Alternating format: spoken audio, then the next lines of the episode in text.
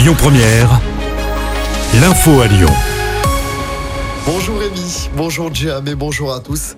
Le principal suspect d'un féminicide arrêté par le GIGN ce matin dans la région, cet homme âgé d'une soixantaine d'années est accusé d'avoir tué son ex-femme en pleine rue hier matin.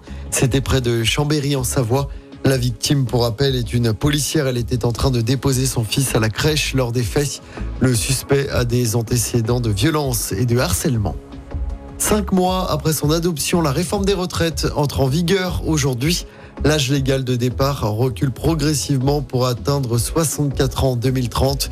Les petites pensions sont revalorisées et les régimes spéciaux ne concernent plus les salariés qui sont embauchés à partir d'aujourd'hui. Les enseignants font leur pré-rentrée aujourd'hui à Lyon et un peu de partout en France. Les 850 000 professeurs du pays qui voient leur salaire revalorisé jusqu'à 250 euros net de plus par mois selon l'ancienneté. La rentrée scolaire, c'est lundi.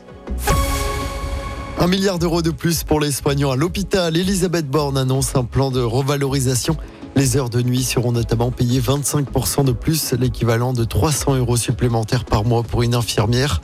En milieu de carrière, c'est ce qu'a dit la Première ministre. Grosse frayeur pour les passagers d'un vol Lyon-Montréal qui a décollé mercredi de l'aéroport de Saint-Exupéry. L'avion a dû se poser en urgence à l'aéroport de Nantes. En cause, une odeur de brûlé dans le cockpit. Les pilotes de la compagnie Air Transat ont dû mettre leur masque à oxygène et ont pu faire atterrir l'avion sans difficulté. Après des inspections, aucun incident n'a été relevé et l'avion a pu repartir un peu plus tard.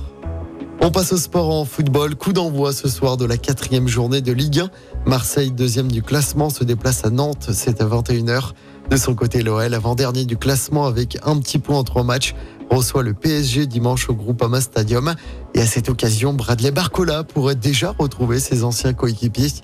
Barcola qui s'est engagé hier soir pour cinq saisons avec le PSG. Le transfert s'élève à 45 millions d'euros plus 5 de bonus. Le mercato d'été se termine ce soir à minuit et l'OL espère recruter un milieu défensif.